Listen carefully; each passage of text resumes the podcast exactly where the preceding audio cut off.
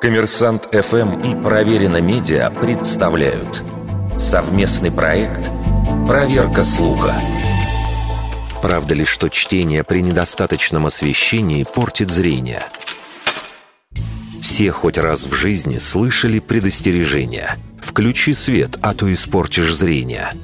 Особое беспокойство родителей вызывает любовь детей читать с фонариком под одеялом – Разберемся в механизме работы органов зрения при чтении. Фотоны света, отраженные от изображения на странице, попадают на клетки сетчатки, а они, в свою очередь, через нейроны отправляют сигнал в мозг. Если освещения недостаточно, зрачок расширяется, и на сетчатку попадает больше света. Если освещение, наоборот, слишком яркое, зрачок сужается.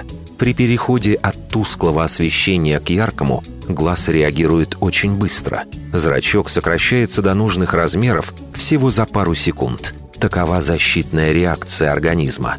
А при адаптации к темноте зрачок реагирует медленнее, поскольку в этой ситуации глазу не грозит травма. Бытовой опыт говорит, что при тусклом освещении глаза не испытывают дополнительных нагрузок. Не зря, когда человек чувствует усталость в глазах, он стремится уйти со света в полутень, Слабое освещение помогает глазам расслабиться.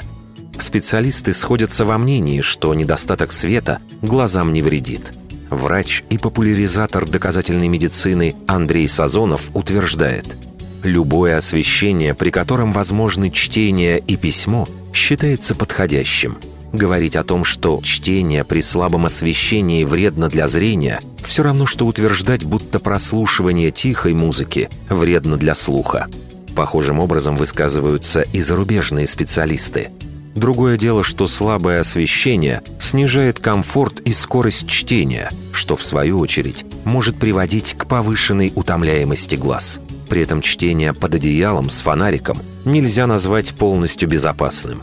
Но не из-за недостатка света, а из-за слишком малого расстояния от глаз до книги. Оптимальные 35-40 сантиметров под одеялом соблюсти очень сложно. Вердикт. Это неправда.